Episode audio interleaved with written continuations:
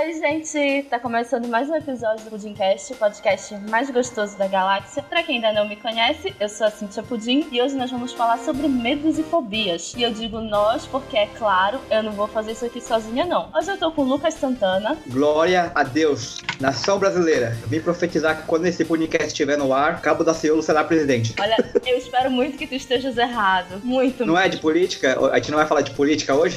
Hoje não. É o cast errado. Ah, beleza. Estamos também com Brian Rodrigues. Olá, olá. E aí, galera? Hoje eu vim mostrar pra vocês que um homem de 1,80m e 100kg tem medo de muita coisinha idiota. Caraca, você é enorme. Sim, eu sou muito grande dos lados e pra cima. Oh, eu também tenho mais ou menos isso, cara. Eu tenho 1,80 e 90. Nossa, eu devo ter Brian-fobia, então, e Santana-fobia, pelo jeito.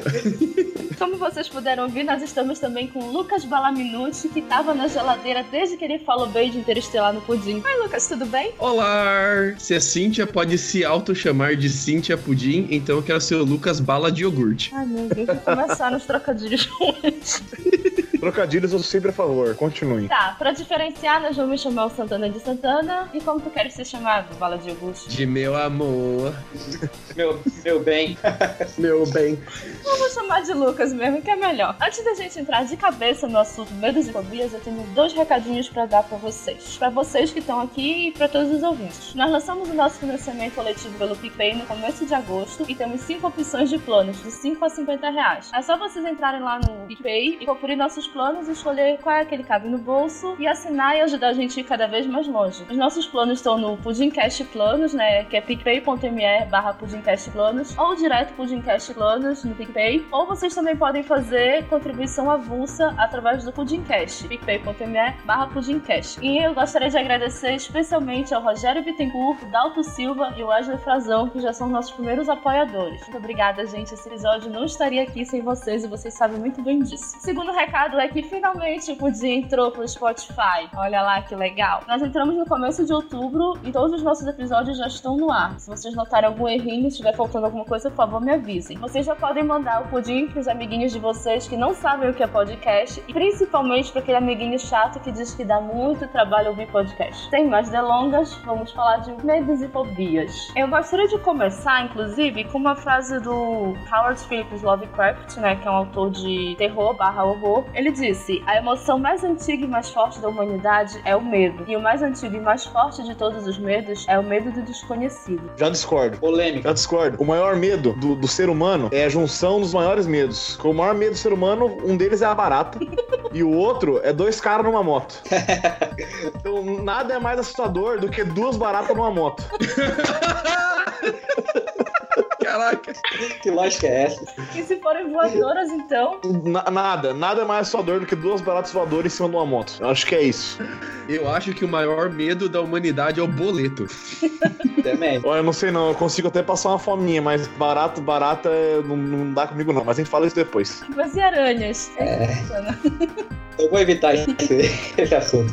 Então, o medo, na verdade, é uma sensação que nos coloca em estado de alerta, né? Que nós ficamos atentos ao próximo movimento, como se as nossas vidas dependessem daquilo. E algumas vezes elas realmente dependem. O medo, ele enche nosso corpo de adrenalina, a gente começa a suar, a tremer, mas a gente fica pronto pra sair correndo e fugir, como o diabo foge da cruz, ou como o Bolsonaro foge de debates, pra nos poupar daquilo. Eu falei que ia ter política. O, o- cabo da Ciolo foi em todos. É o clima Não faltou em nenhum. É o clima de eleição, desculpa, gente. A gente vai tentar maneirar nas piadas. Tá intenso, né? Vamos tentar. Eu espero que sobre país depois. Tomara. Tomara que esse pudim consiga encontrar um país melhor. Mas eu acho que vai ser um pouco difícil. Ó, eu juro que eu não tava falando nada sobre eleição. Eu tava pesquisando pra pauta desse episódio. Quando eu en- encontrei uma fobia chamada triscaidecafobia. Triscaidecafobia. Sabe o que que é, Cíntia? Eu sei, é o medo do número 13. Por que será? Mas eu ri demais. É o único número na lista de fobia. Tá brincando, é sério? É, tem esse e tem mais um outro número que eu vou guardar pro final. É o número 23? Não é, não Eu é. já, vi- eu já vi um filme que tem isso. Mas enfim, Ah, verdade. Puta, aquele filme antigo, né, cara? É do Jim Carrey. É do Jim Carrey. É, inclu... é, cara, eu gostei na época que saiu aquele filme. É bom, eu não lembro mais. Eu gostei.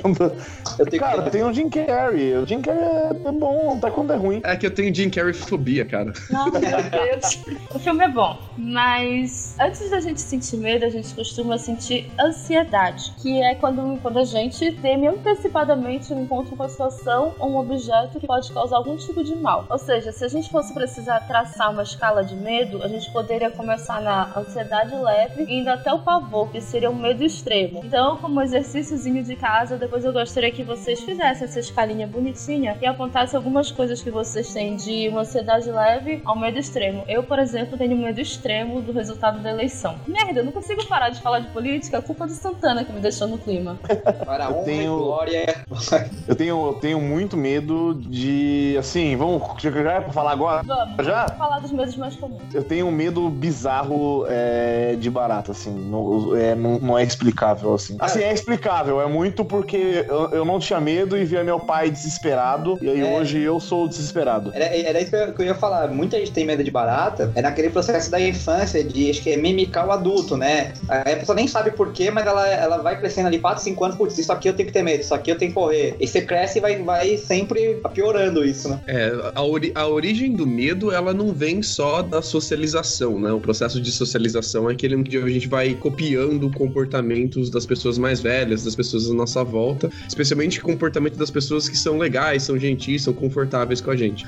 Tem alguns medos que eles são inatos. E tem uma pesquisa muito legal de um, de um artigo que até saiu na Nature, faz um tempão já isso, ah, que eles estavam pesquisando o nosso medo com pessoas diferentes e com pessoas que têm gos- gostos diferentes da outra. Então a- o pesquisador colocava a criança e fazia um show de fantoche na frente da criança, ah, onde tinha um fantoche que gostava das mesmas comidinhas que a criança gostava e o fantoche que gostava das comidinhas que a criança não gostava. Aí depois o pesquisador oferecia pra criança com qual fantoche ela queria brincar e elas morriam de medo do fantoche que gostava de comidas diferentes que elas. Então, é, desde criança já você tem um, você já consegue distinguir um grupo de pessoas que é diferente dos seus, baseado em preferências, não tem nada a ver com, com aparência física, e você já começa a ter medo desse grupo de pessoas. E começa a criar sua bolha. É, a- é, o processo de socialização é um processo de escolha também, e a gente começa desde antes de a gente poder falar ou descobrir quem a gente é, a já selecionar nossa própria bolha de acordo com os nossos medos. É bem interessante isso. É, é interessante mesmo.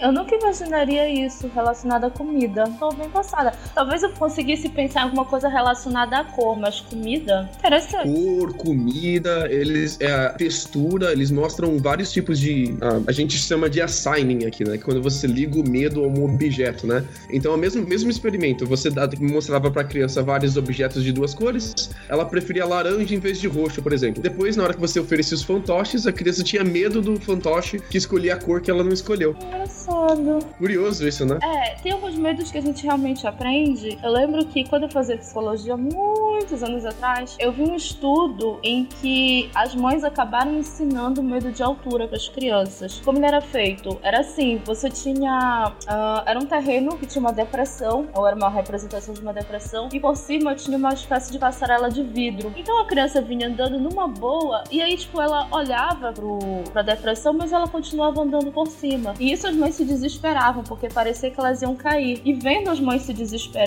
as crianças aprenderam a ter medo daquilo. Claro, isso foi um efeito colateral do estudo. A, a ideia não era ensinar ensiná-las a ter medo de altura, mas sim mostrar que a criança não ligaria para aquilo. Ela olharia pro abismo e riria, mais ou menos isso. Mas é, o medo de altura, eu tava lendo sobre ele, é um medo que na verdade está ligado mais ao, nossa, ao nosso instinto de sobrevivência. Porque se a gente cai de uma altura muito grande, não tem como sobreviver, né? Geralmente, pelo menos. Sabe uma, Uma curiosidade que eu tenho, Ah, qual que é a- essa altura muito grande? Já que a gente entrou no medo de altura, eu moro no terceiro andar. Eu não acho aqui alto. Mas, e- então, mas a- eu não sei a partir de qual momento que a pessoa que tem medo de altura não tem medo de altura. É, qual, qual momento que ela fala, putz, pa- passou do sétimo, tá muito alto já. tu pularia assim? Não, não- nem do primeiro, eu pularia porque machuca, né?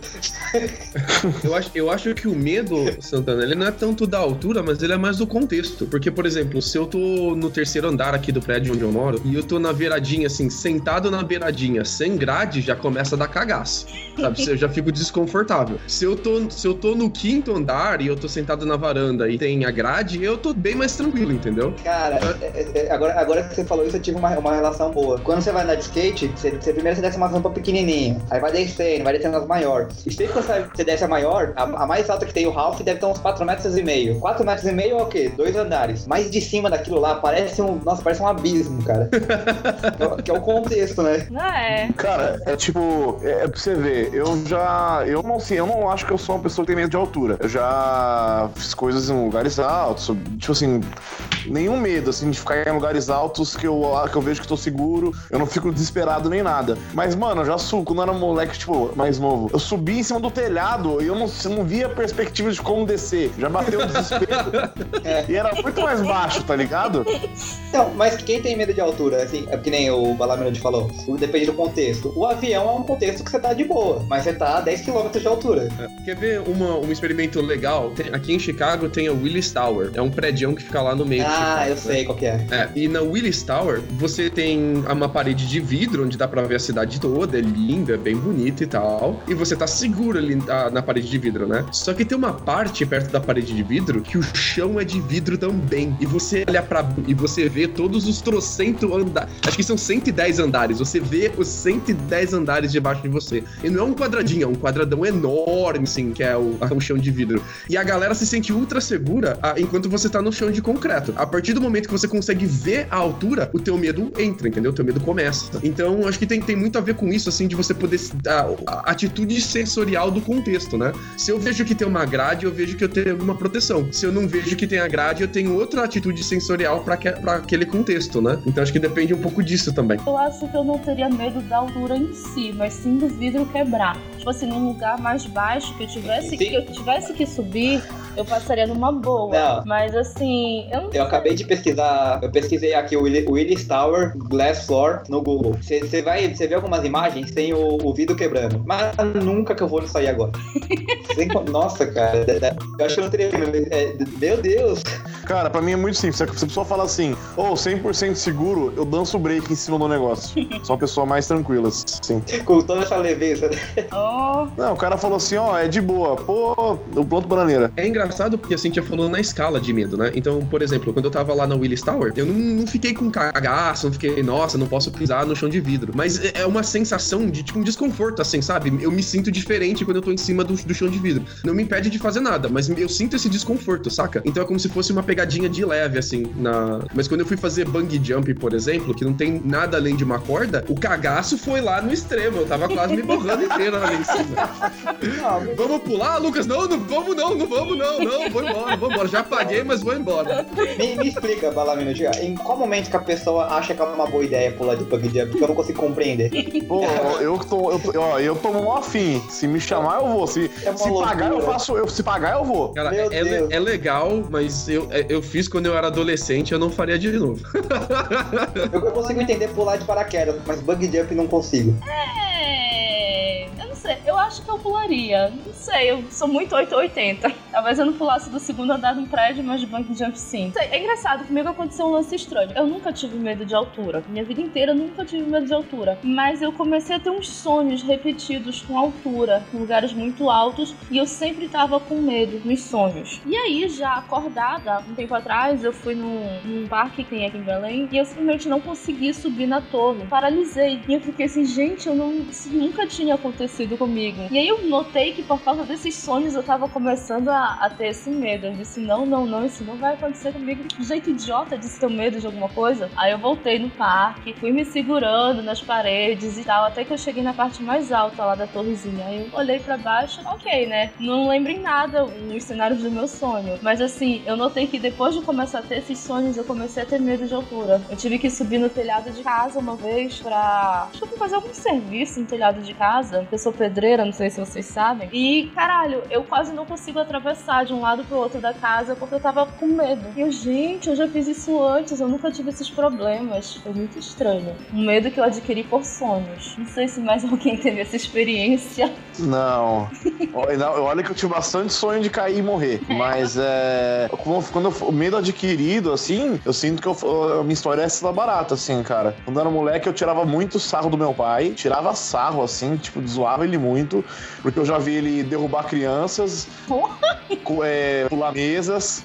Só pra escapar de baratas, tá ligado? ah, achei Aliás, que era de tá... bobeira, assim. Ele tava, olha uma mesa, vamos pular. não, não, não, não. Ele viu uma barata. Cara, ó, duas histórias do meu pai com o medo de barata deles. A primeira, a gente tava num lugar, a gente morava em Osasco, né? E a gente tava num lugar, assim, fazendo meio que na rua, no bairro, fazendo um churrasão em cima do, tipo, do, aquela churrasqueira mais roots possível. A gente tava lá, ele estava na churrasqueira. Isso é muito Osasco. Estava, isso é muito Osasco demais. Só não tinha um pombo dentro da churrasqueira. Que bom. É é, e aí tava rolando umas baratas nesse, nesse, nesse local, assim. Elas tipo na frente de um bar que a gente tava fazendo. Tava rolando várias baratas e o cara tava matando. Meu pai ficando longe. E aí eu falei assim: o que, que será que acontece se eu chegar perto do meu pai e gritar que tá uma barata? É que o que, que o Pestinha fez? Exatamente isso. Eu, eu apontei pro chão e falei: ai, barata! Meu pai arremessou um bife no meio da rua. ele estava no processo. Ele estava no processo de virar o bife. E aí ele, ele pulou e arremessou o bife na rua. Essa é uma das histórias. Caraca, cara. Olha, é possível que ele tenha Katsari da fobia, que é o medo de baratas, cara. Não, meu pai tem, tem, e eu sinto que eu tenho, hoje eu tenho também. Eita, pegou então. Não, porque isso que é outra história. E aí, tipo, a outra história é dele, da gente na mesa, jogando truco e bebendo cerveja, ele quase derrubando a mesa. Ele derrubou uma criança sem querer, fugindo da barata, pulou uma bancada, sabe, bancada de cozinha? Pulou por cima de uma bancada pra se esconder da barata. No final nem era uma barata, era tipo um besouro. Caraca se esconder. Era da vizinha. Antigamente eu não tinha medo, eu só tirava sarro do meu pai. Hoje em dia, cara, barata aparece, eu, eu pulo também. Eu sinto que não é pior que o, que o medo dele, assim, mas, cara, eu pulo em cima das coisas. É estranho. Quem mata, barata, é estranho quem mata barata é minha namorada. Tem medo mas... da sua namorada? Não, quem mata, quem mata barata em casa é minha namorada. Ah, bom. Mas, mas, Brian, é toda vez que você chega em casa? Não, não faz isso. Hashtag humor. Ai, é, é, engraçado como esses medos a gente não tem e eles vão se desenvolvendo, né? Eles vão crescendo. Eu não tinha nenhum medo de aranha quando eu era pequeno. Até cutucava umas aranhas assim com, com palito pra brincar quando eu era pequeno, sabe? Ver que a aranha faz. Ah, não tinha nenhum medo. A, agora, quando eu fui crescendo, assim, depois dos 18, 19 anos, eu comecei a ter medo de aranha. E ele foi crescendo, crescendo, crescendo, até que chegou um ponto que tava insuportável, assim. Se eu visse uma aranha e não conseguisse matar ela, eu não podia mais dormir no meu quarto. Não, acho que quando você vê uma aranha, se você perder ela de vista, o correto é queimar a casa começar a sua vida, não tem muito que ser feito. É, é, é. Cara, eu, eu, juro, eu juro pra você, eu tava na minha sala de estar, tava trabalhando, aí eu vi uma barata no meio da sala. Ah, eu tô falando barata em vez de aranha. Caralho. Eu tava, tava na sala, aí eu vi aranha no meio da sala, assim, no carpete, olhando pra mim, e ela, e ela me desafiando. Eu olhei pra ela, ela olhou pra mim, eu olhei pra ela, ela olhou pra mim. O curioso foi que ela disse assim: alguém pegou a referência? Não. ah, nossa, o cara mandou Adelaide. Não, Adelaide não, da, da banda, não é uma banda. É, ele mandou do Rei. barata chamada Kafka do Inimigos do Rei. Cacete. Nossa senhora. longe demais. É aí que você sabe que você foi longe demais na piada. Aí a aranha tava lá olhando pra mim, olhando pra ela. Eu falei: Quer saber? Você venceu. Eu saí, fui até a marcearia, atravessei a rua, comprei duas granadas de inseticida, voltei, estourei as duas, tranquei o apartamento e só voltei no dia seguinte. Duas granadas? Duas granadas. Aqui tem aquelas granadinhas fumeçantes, sabe? Parece que você tá jogando Counter Strike. Eu nunca vi isso e agora eu quero muito. É muito bom, cara. E depois eu fui descobrir que você tem que cobrir toda, toda a mobília, tem que cobrir as coisas na cozinha pra não ficar tudo. Ah, não há, não há tempo pra isso. Não, não, não, não, não. Foda-se. Joguei as duas granadas, cortina de. Fez aquele pó, cortina de fumaça tóxica no lugar inteiro, tranquei e fui embora.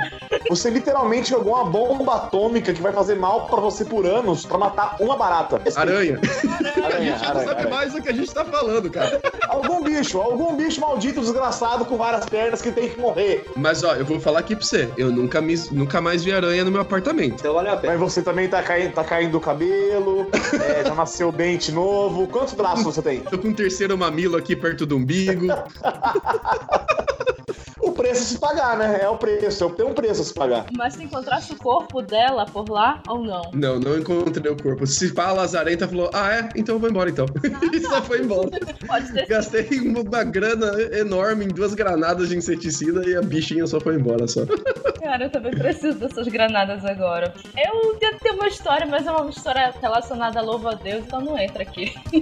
mas eu já tive que ligar pra alguém vir aqui em casa e espantar um louvo a Deus que entrou. Primeiro que eu não sei como louvo a Deus entrou no segundo andar aqui do prédio, né? Mas eu tive que ligar pra virem espantar ele. Quando chegaram aqui, eu tava só de toalha porque eu tava entrando no banho na hora que eu vi o louvo a Deus. Se tivesse essa granadinha aí, porra, teria sido muito melhor pra mim. Mas cadê a parada? É, não, não tomava mais banho, né? Ia Passar o resto do dia de toalha, mas tudo bem. Eu ia tomar banho na pia da cozinha, mas, né? Aí eu jogar. É, pior que eu ia jogar lá no banheiro, ia fechar o banheiro e ia ficar aqui na cozinha mesmo o resto do dia. E ele segue, né? A, a galera, a galera tem a mania de dizer que pra você vencer esse tipo de medo, você tem que encarar ele, né? E eu gostaria de, de pedir pra essa galera tomar um pouco de cuidado com isso, porque não é assim que funciona. Tem medo de cobra, vou entrar numa banheira cheia de cobra. Não é assim, cara.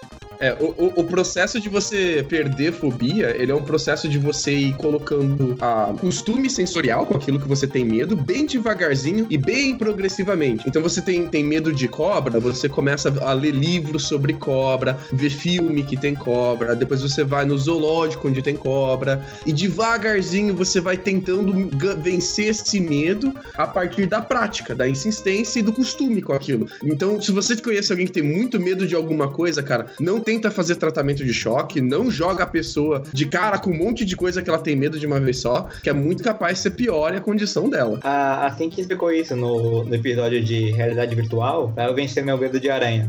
Eu falei pra ela que eu, eu não via muita necessidade de fazer isso, porque eu posso viver o resto da minha vida sem confrontar as aranhas, que estão de boa, sabe? Não atrapalha. Tudo.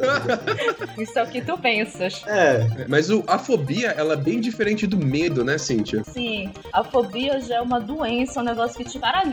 Mas a gente vai falar melhor Hum. dela um pouquinho mais lá pra frente. Porque assim, quando a gente pensa em medo, a gente pode ter um milhão de medos. Não, não vai ser uma coisa que vai paralisar a gente. Por exemplo, vocês sabem qual é o medo número um no mundo? O que, que as pessoas têm mais medo? é, posso chutar? Pode. É o medo da morte? Ah, tem alguém lendo a pauta do Claudinho. Eu fico muito feliz. Belo chute. Foi um chute Ah. certeiro. Na verdade, sim, é o medo que as pessoas mais têm. Mas não é, não é necessariamente da morte em si, mas é o que vem depois da morte, ou que não vem, né? E as pessoas também têm medo de que pessoas próximas, pessoas em geral, né? Pessoas próximas morram e você não consiga mais manter o contato com aquela pessoa. Não sei se fosse uma mesa branca, alguma coisa assim, né? Mas é, um, é o maior medo das pessoas. O medo da morte. Eu acho que é, é- é o medo mais primitivo que a gente tem, é o instinto de sobrevivência. E acho que o que e a base de muita religião também é o que vai vir depois. É, imagina, se não tem nada, se não tiver nada, eu não, nem sei qual religião que sobra. É, o, o- medo do que vem depois da morte, ele é mais relacionado a você mesmo, né? É aquele medo de você ser esquecido, de você saber que você não tem muita importância, de você achar que aquilo que você fez na sua vida não vai contar pra nada. Então, quando as Exato. pessoas elas tentam cobrir esse medo, elas tentam cobrir ele com importância. Então, o que eu fiz em vida valeu pra alguma coisa, eu fui importante, eu faço parte de um plano, eu, eu vou ter alguma recompensa depois. Ah, mas eu acho que a galera confunde muito o que é o maior medo com o medo mais comum. O medo da morte, ele é o medo mais comum. Mas o que as pessoas mais têm medo, ela varia muito de cultura pra cultura. Por exemplo, eu tava ah, lendo uma pesquisa na China que o maior medo do chinês, ele é falar em público. Enquanto o maior medo nos Estados Unidos é o medo de ser ridicularizado em público. O que é, é que é diferente, né? Porque você pode ser ridicularizado quando você não está falando em público, né? E o, o que é uma é, bem- é bem legal ver como a cultura vai impactar nos medos que você tem. Então tem gente que prefere trabalhar com mortos, com pessoas mortas ou com doenças altamente contagiosas do que apresentar em público, do que gravar um, fazer uma apresentação para empresa ou, ou falar, fazer um discurso de formatura ou algo desse tipo. O que é, é bem curioso, né? É, se fosse no Brasil, muita gente ia ter medo de trabalhar com a morte, com doenças contagiosas, e preferir falar em público, né? Acho que eu sou uma dessas pessoas. Ela grava em podcast e tá falando isso. Não, mas olha, Como, como eu. assim? Não, eu. Teve mais de muito- 3 mil downloads aí. É, chegamos a 3.500, viva! Olha, olha quanta- quantas pessoas já te ouviram. É, né? Mas assim, eu, na verdade, eu tinha muito medo de falar em público. Não era fobia, mas eu tinha medo. Eu acabava falando muito rápido, eu acabava falando tudo por meus sapatos, porque eu não conseguia encarar as pessoas. Mas o que que aconteceu? Eu entrei no curso de comunicação social, e aí não teve jeito, não tinha mais como escapar. Foi uma excelente terapia de choque pra mim, porque eu aprendi a falar em público. Seu teste foi bom, hein? Isso porque eu fazia psicologia antes, né? Que era toda quietinha e tal. Aí eu mudei pra comunicação social e me soltei mais. Foi bom até, foi um bom tratamento. É, é engraçado ah, esses medos, porque a melhor forma de combater eles é você mostrar que antes de você fazer determinada ação que você tem muito medo, você, ah, você tem toda, todo esse sentimento de angústia, de, de tensão, mas logo depois que você faz isso, o sentimento passa e vai embora, é como se nunca tivesse acontecido. O, o terceiro maior medo nos Estados Unidos, na pesquisa que eu tava vendo, é o medo da rejeição. E eh, principalmente da rejeição de um parceiro amoroso ou de uma parceira amorosa. Você chegar na moça na balada, ela te dá um fora, ou você ir falar com aquele crush seu e ele não gostar de você, né? E é engraçado porque a pesquisa mediu quantas pessoas ah, falavam que estavam com esse medo logo antes de eles fazerem isso e logo depois. E logo depois parece que o medo passa de uma forma com- com- como que se aquilo não tivesse nenhuma importância. E logo antes aquilo era a ação mais importante da vida da pessoa, entendeu? Então é, é importante a gente ensinar para as pessoas que muitas vezes, muitas vezes o medo vem da- dessa importância descabida que a gente dá para aquilo, mas a gente entender que logo depois a gente já nem vai, tá- nem vai ligar mais, nem vai dar tanta importância para aquilo, vai passar e com isso a gente tenta controlar o medo, entendeu? É, e tem isso, né? É, as pessoas têm que lembrar que logo que passa, tipo, você ainda fala assim, nossa, eu tava com medo disso. Sim, você estava com medo daquilo e passou. Mas não necessariamente quando você tiver que repetir isso, você vai estar sem medo. Mas a tendência é que vai diminuindo até que você realmente não tenha mais medo. Não necessariamente vai ser na segunda vez que você vai fazer isso. A não ser que for barata. E barata você tem medo sempre, tá? Só pra avisar. E aranhas também, né? Olha, eu já matei barata, mas foi um desespero. Quem tava no. Foi no dia, inclusive, que a gente gravou um podcast. Quem tava na gravação sabe que eu derrubei metade da minha casa tentando matar a barata. Foi horrível. Mas eu matei, eu sobrevivi. Só que na hora que eu fui dar sandalhada nela no show, eu dei com tanta força que eu quase quebrei meu dedo nessa palhaçada. Caraca, cara. Vitória moral da barata. Descanse em paz. Ai, meu Deus. Mas ó, outro medo que muitas pessoas têm é o medo da solidão. Justamente falando aí de rejeição, a maioria das pessoas não gosta de estar sozinha, porque enfim, nós somos seres sociais e sociáveis, né? Nós precisamos dos outros, até porque nós não existimos sem a presença do outro. Eu já falei isso em algum podcast e quem não ouviu eu vou falar rapidinho. Você não é ninguém se você não tiver o outro pra delimitar o seu, pra delimitar o seu limite é ótimo, pra te delimitar. Você não tem como se espelhar em outra pessoa se você não tiver essa outra pessoa. Então, ficar sozinho basicamente vai diminuir a pessoa a um nada. Vai diminuir a pessoa a não ser mais pessoa. Claro, que eu tô falando no sentido amplo, ficar sozinho, sozinho, isolado. Mas aí nisso tem o medo de você perder um grande amor, é o medo, por exemplo, da morte ou da rejeição. Mas estar sozinho é um medo muito grande, principalmente quando você está sozinho andando por uma rua escura e vem duas baratas numa moto, né? Esse medo é impossível. Exatamente. É, mas- eu, eu, eu queria não estar sozinho se tivesse duas baratas numa moto. Eu queria ter duas granadas. Esse medo, esse, esse medo de estar sozinho à noite, no escuro, ele tem muito mais a ver com o contexto do que com a solidão, né? Ele é o medo de você de vir alguma coisa que você desconhece de algum canto que você não tá conseguindo perceber. É o medo da falta de informação, né? Da falta de informação sensorial. Tá escuro, eu não tô vendo o que tá acontecendo, é o medo do desconhecido.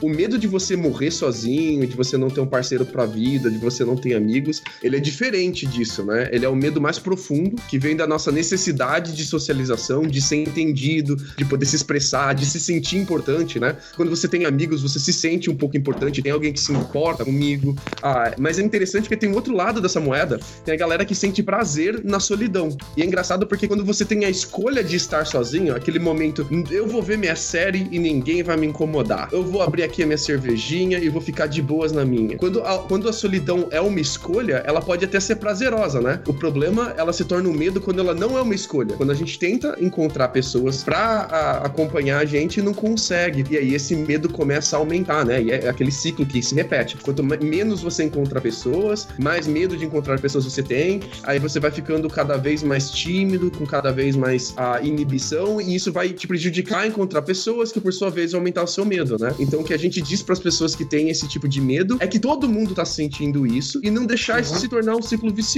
né? Cuidar da sua autoestima, que as pessoas à sua volta, vendo quanto você se sente bem consigo mesmo, vão querer estar com você também. Total, eu tenho, eu tinha, eu tenho assim, eu não tenho medo, mas eu não curto ficar sozinho. E é bem sentimento, assim, tipo, pô, não tô legal de ficar sozinho. Pô, ninguém pode fazer nada hoje. Vai piorando, vai piorando, vai piorando. Nossa, cara, eu, eu, eu sou o oposto. Como assim? Não, tô bem, bem no estilo que o Balamute falou, assim, nossa, tô de boa aqui, sábado, não, não tem rolê nenhum, eu vou botar uma série, vou botar um filme, sozinho mesmo. Já, alguém já foi no cinema sozinho? Não. É uma sensação, é uma experiência um pouco estranha, mas é, é interessante. Já, já, já, mas não por escolha. deram, deram, furaram legal com você. não, já fui por escolha. E, cara, é uma experiência é legal, assim, é claro que a solidão, você ficar sozinho vai muito tempo e é ruim, a gente, a gente é sociável, mas tem momentos que é, é interessante pra ser, é se conhecer melhor, sabe? Mas, mas o, o perigo é cair no ciclo vicioso que ele tava explicando, né? De que aí não tem, tem sim. É, junto com esse medo de rejeição e o medo de ficar sozinho, tem o medo da exclusão social, que é um pouco diferente também. Ele não é o medo de você não ter amigos, é o medo da sociedade não te aceitar, de você não se reconhecer naquele grupo grande de pessoas. Eu já, você já, vi, já vi isso na escola. É, você olha para todo mundo e fala: "Nossa, todo mundo é de um jeito e eu sou de outro". E agora é o medo de que você não se encaixe naquele grupo, né? E esse é o medo que ele é, ele é perigoso, porque você começa a pensar que você não se encaixa, e se você olhar bem, você vai, vai achar uma infinidade de características suas para não se encaixar naquele grupo, né? E o que a gente recomenda para esse medo é você olhar para as coisas que você tem em comum com, com, com, todo mundo. Inclusive, esse é o medo que todo mundo tem, né? Então, o, o, próprio, o próprio medo já é uma coisa em comum, né? É, eu acho que eu nunca tive esse problema de achar, ah, eu não me encaixo acho. Acho que eu tava muito conformada com isso, eu não me baixo foda-se, sabe? Fazer o quê, né? Gente, não, go não gosto de rótulos, né? Não gosto de rótulos. O problema né? da Cintia é louva a Deus, o resto foda-se. não, eu sempre fui. Justamente porque eu sempre fui muito quietinha. Eu, eu era muito caladinha. Tipo, no colégio, assim, eu acho que tinha vezes que eu só abria minha boca pra dizer presente, né? E aí, já na Quem faculdade. Diria, hein? já na faculdade Nossa. que eu me soltei um pouco mais e tudo mais, principalmente depois que eu mudei pra comunicação, como eu já falei. Porque eu sempre me achei muito segregada. Eu sempre me achei, nossa, todo mundo tem uma panelinha aqui, eu vou ser da panelinha dos excluídos, que era até irônico, né? Você sabe que esse processo de vestir a, a camisa da pessoa excluída, dizer, não, eu sou a pessoa excluída, é um processo de racionalização onde as pessoas tentam justificar para elas mesmas esse medo, né? Então você sabe que você tem esse medo, você sente que você vai ser excluído e já de antemão você veste essa identidade para você mesmo e diz: "Não, eu sou excluído mesmo, eu tenho orgulho, eu não quero me misturar com essa gentalha". não, eu só tava quieta, tipo, eu nem pensava essas coisas, tipo, eu sabia que eu era excluído e pronto, ficava nisso mesmo, não tentava me aproximar das pessoas porque não tinha muito interesse. Eu tava lá lendo meus livrinhos, ouvindo música do meu Discman anti-choque, então, perdão, que nem era anti-choque, ou seja, eu tinha que ficar quietinha mesmo. Todinha da Cintia, gente gente, adote a Cintia, tô com dó dela agora.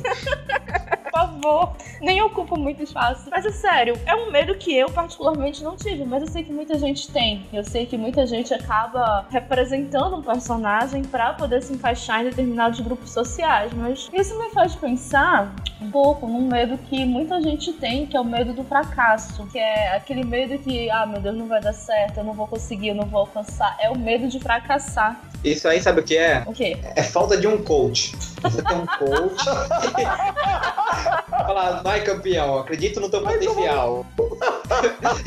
você já fracassou 30 vezes? Me paga que você vai fracassar mais uma aí, mas. ah, cara, desculpa, é que eu tô muito pistola com esses posts de Instagram. É um mais trambiqueiro que o outro.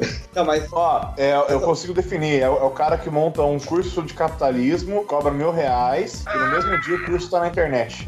ah, mano, eu vi isso, caralho, cara, eu não acreditei quando eu vi isso! Ah, meu Deus! É o curso de capitalismo que não, não sabe absolutamente nada sobre capitalismo, cara. Cara, Véi, mas é- nem eu, nem eu que estou fazendo doutorado em mercados capitais tenho a coragem de botar a cara na internet e faz- falar que eu tô montando um curso de capitalismo. O cara me faz isso e já toma um- um- uma na cara já. Não, Ah, não, mas- estamos um livre mercado. Um livre mercado vendendo negócios 15 reais no Mercado Livre. Ai, meu Deus, foi muito engraçado isso, cara. Mas voltando aqui na pauta, o- a parada do medo do fracasso, às vezes, Cíntia, as pessoas elas se tornam pessimistas pra justificar pra elas mesmas o medo do fracasso. E eu levantei aqui uma lista de fobias que eu achei engraçadas. E uma dessas fobias é justamente o contrário, não é o medo do fracasso de você não achar um emprego, é a ergofobia, é o medo de trabalhar. Ah, Marque Ué, um aí- amigo, aí- marque um amigo ergofóbico nos comentários. é o seu Madruga. É, E aí, o seu, é exatamente o que eu ia comentar, o seu Madruga que disse. Ai, cara, Nossa, eu achei gente. genial esse. Fugindo Não, da tem pauta. trabalho ruim. O ruim é ter que trabalhar. Junto, junto com o ergofóbico tem o epistemofóbico, né? Que é o cara que tem medo de conhecimento. O que tem de gente que é, É. epistemofóbico na internet, Oh. cara? Brasil 2018, alguma coisa? É. É que, é que sim, gente, não. Ó, fo- fora da pauta. Não vamos levar pra parte da política que o negócio já tá muito, muito on fire. Mas eu, eu pensei em tanta piada, cara, que dá pra fazer. É, dá, dá pra botar em qualquer contexto coisa dá pra falar de política aqui hoje, velho. Fala, bom dia, eu- sabe quem tá dando bom dia aqui? Não vai ter mais bom dia se foi. Bom dia? Sabe quem dá bom dia? Ele mesmo, Adolf Hitler. É, Caralho, cara. fascistas do que ele tá caralho. nessa pegada. Aí falar, mas ele é de. É, você me cumprimentou com a mão direita? Que história é essa? Ó, mas junto, junto com o ergofóbico, tem também o hipengiofóbico, que é o cara que tem medo de responsabilidades. Ai, que cara, isso aí tem Esse é o cara que enrola a namorada pra sempre. É você É. que tá ouvindo agora. Você que tá ouvindo agora, tô falando com você. Para de enrolar ela, maluco. tá aí namorando há 14 anos. Você Para com que essa tem, porra, hein? Para você que tem porra. 40 anos, desempregado e mora com a sua mãe, pelo amor de Deus, cara. Vai arranjar um trabalho. Olha aí, ó. Se a gente perder, se a gente perder pledge por causa disso, quem falou isso foi o Lucas Balaminuti. Cara, mas essa é só a minha opinião, e se você não gosta dela, você pode ser um alodoxafóbico, que é o cara que tem medo de opiniões. Eu É, tô cheio dos termos hoje, cara. Eu Bala Minutos porque ele faz o dever de casa, cara. Ele viu fobias, muito mais fobias do que eu, cara. Incrível. Se ele, tiver invent... Se ele tiver inventando um nome aí agora também, eu tô botando fé, cara. Eu acredito nele. É que tem uns, cara, que é engraçadíssimo, que eu rolei de rir. Lutrafobia. O medo de. O que, que vocês acham que é? Lutrafobia. Do UFC. O me- o medo de, de perder em joguinhos de luta. É o medo de lontras. Long Nossa, essa pessoa eu não quero, eu não quero ser amiga dela. Porque como é que você tem medo do bichinho mais fofo do universo? Ai, Verdade. Que definir, deve ter aproximadamente três pessoas na Terra que tem medo de lontra. Os caras conseguiram definir. Olha, eu entendo. Eu só entendo por um motivo. Eu não vou lembrar o nome da fobia agora. Meu, tem uma pessoa que eu conheci que ela tinha medo, fobia, fobia mesmo, total, de borboleta. Ah, eu conheci. Ao ponto de, ao ponto de, tipo, no Enem ter borboleta e a pessoa ter que colocar uma borracha em cima da prova, senão não conseguia fazer a prova. Caramba. Cara, eu já conheci gente assim. E a garota que eu conheci que tinha fobia de borboleta também tinha fobia de máquina de lavar. Porque eu não sei. Essa eu quero ver o nome. Não, vamos jogar no Google, peraí. Vamos aí, galera, vamos aí, todo mundo aí, todo mundo aí, abre o Google, é, coloca fobia A, a de mais, a mais máquina perto, de a mais lavar. perto que eu cheguei é a, a blutofobia, que é o medo de lavar ou de dar banhos. Mas não, não tem específico. Talvez seja uma mistura de blutofobia com o medo de computadores, que é a cyberfobia. Então talvez ela seja uma cyber, cyber, abluto, cyber ablutofóbica. Isso aí. Ou uma mecanofóbica, né? Meca... É, medo de máquinas. É, mecano ablutofóbica. Olha só que interessante. Ima- Imagina a Cíntia, quando, sabe quando ela fugiu do louvo a Deus? Agora imagina essa pessoa fugindo de uma máquina de lavar, assim. O mais engraçado, o mais engraçado que eu achei foi o zemifobia. Zemifobia, medo do grande rato toupeira. Eu quero, eu vou, eu vou volta no, todo mundo no Google de novo, galera. Rato toupeira. Esse negócio Ele é algum vilão? Faz sentido. Não, faz sentido. Faz E sentido. eu achei que era o medo do rato toupeira pelado, que é aquele bicho que não tem pelo, que é feio pra caramba, mas não é esse, cara, é de uma outra espécie, é o grande rato toupeira. Caralho, não é o pelado, porque o pelado é, é mais Pelado feio é que bater na mãe por causa de mistura. Cuidadinho! Mas pior que ele é feio mesmo, né? E tem, tem, o- tem, o- tem o clássico também, Hipopótomonstros esquidepidofiofobia, que é o medo de palavras grandes. Repete aí. É, Esse é o mais maldoso. Esse é o mais maldoso. é, esse é uma sacanagem, né, cara? Mas ele me lembra o outro que é de números, que é o hexacosiexecontarrexofobia, que é o medo, medo do número 666. Ah! Isso é compreensível. É mais compreensível que o onfalofobia, que é o medo de umbigos, né? Como é? Eu juro pra você, onfalofobia é o medo de umbigos. Ai, meu Deus. De pênis tem um monte, cara. Falofobia, medo de pênis. Itipalofobia, medo de pensar ou falar sobre um pênis ereto. Medortofobia, medo do pênis ereto. E medomalacufobia, medo de perder uma ereção. Ô, E Malacu tem a ver com Malaquias, que é tipo o jeito que a galera fala pênis em Portugal. Malaquiasfobia, o medo de um pênis português. Vem com bigodinho e tal, né? Não. Mas eu fiquei, e- Quem puxou o assunto hoje não foi a Cíntia, né? Pois é, eu queria É a primeira vez. eu fiquei de cara que os medos são todos de pênis ereto, né, cara? Ninguém tem medo de um pênis flácido, cara. Prossofobia. Isso aí não bota medo. Isso aí não bota medo de ninguém. Mas só, só pra não dizer que é só de pênis, tem também com vagina, tá? Que é a colpofobia, que é o medo da vagina. Ô, isso aí tem muita gente que fala que é hétero e tem, hein? É. É super hétero, mas fala tem um medo, porque, nossa. Mas ó, a colpofobia, ela tem uma história bem antiga e ela é datada, assim, de, de, de um tempo que a galera fazia escrita em monastério. Que eles descreviam monstros e demônios que eram grandes vaginas dentadas. Que era a galera que tinha colpofobia de verdade e escrevia isso em forma de monstro, porque tinha pesadelo com isso, sacou? Tipo, Caralho. uma coisa meio Lovecraftiana, assim. isso não era pra manter os homens no cinto de castidade e tudo mais? Pra eles não chegarem perto de uma? Não, quem, quem tinha cinto de castidade era a mulher, né? Não, no caso, descrever a vagina como algo monstruoso, assim, não era pra manter os homens longe e as mulheres também? Isso veio um pouco depois, quando rola ali a demon, demonologiação. De, caralho, não consigo nunca falar essa palavra. Demonologização da Igreja Católica, onde eles começam a fazer demônio pra tudo. Aí eles começam a criar esse medo dos homens de, de apro- se aproximarem das vaginas. Galera, não tenham medo da vagina. Cara, medo. medo ó, spo- spoiler alert de. Do, do, de- spoiler alert de Watchmen. É. va- Vagina gigante, né? Que é assustador, é um monstro assustador aí. Verdade, vaginas tentaculares, né, cara? Exatamente, com dentes. Tem uma que me representa muito, cara, que é a, a Olha, uma vagina gigante te representa muito? também. O, o que me representa muito é o peladofobia, que é o medo de carecas. É, esse aí é o, é o- Mas aí é o medo de mim mesmo. É o medo de eu ficar careca, que é real. Mas esse que você tá falando é o falacrofobia, que é o medo de ficar careca, entendeu? Ah, então esse eu, esse eu, tô, esse eu tenho diariamente. Olha que eu não tô perto disso, mas dá. Esse eu tô, tô passando também. Ai, meu Deus do céu. Tem duas coisas que eu tinha separado pra falar. Uma que a gente já falou rapidinho, foi de altura, né? De lugares altos. Mas principalmente um medo que muita gente tem. Geralmente começa na infância e persegue pela vida adulta, que é o medo de máscaras e de palhaços. Que eu acho que são um caso à parte, ou no caso, dois casos à parte. Porque tanto a máscara quanto a maquiagem de palhaço, ela esconde a expressão facial da outra pessoa. Sem contar que a gente não consegue reconhecer a outra pessoa. Então, sem a gente saber quem é ou qual é a expressão facial que ela tá fazendo, a gente não tem como saber se aquilo é um amigo ou um inimigo. Então a gente não pode nem se preparar pra correr ou pra fugir daquele, daquele choque. Então muita gente que pensa assim, nossa, medo de palhaço, porque até aquelas expressões extremamente exageradas, e olhem aí o pleonasmo, causam medo, porque a gente não consegue entender o que tem por trás daquilo. Olha lá, também fiz o dever de casa, não foi só bola de minuto. aí, eu, eu te, aí, eu, aí eu te digo, aí eu te digo, quem tem por trás daquilo é o demônio. Porque palhaço não é de Deus, não foi Deus que fez. Foi, Sat- foi Satã. Tem, tem um podcast, o de Creepypasta.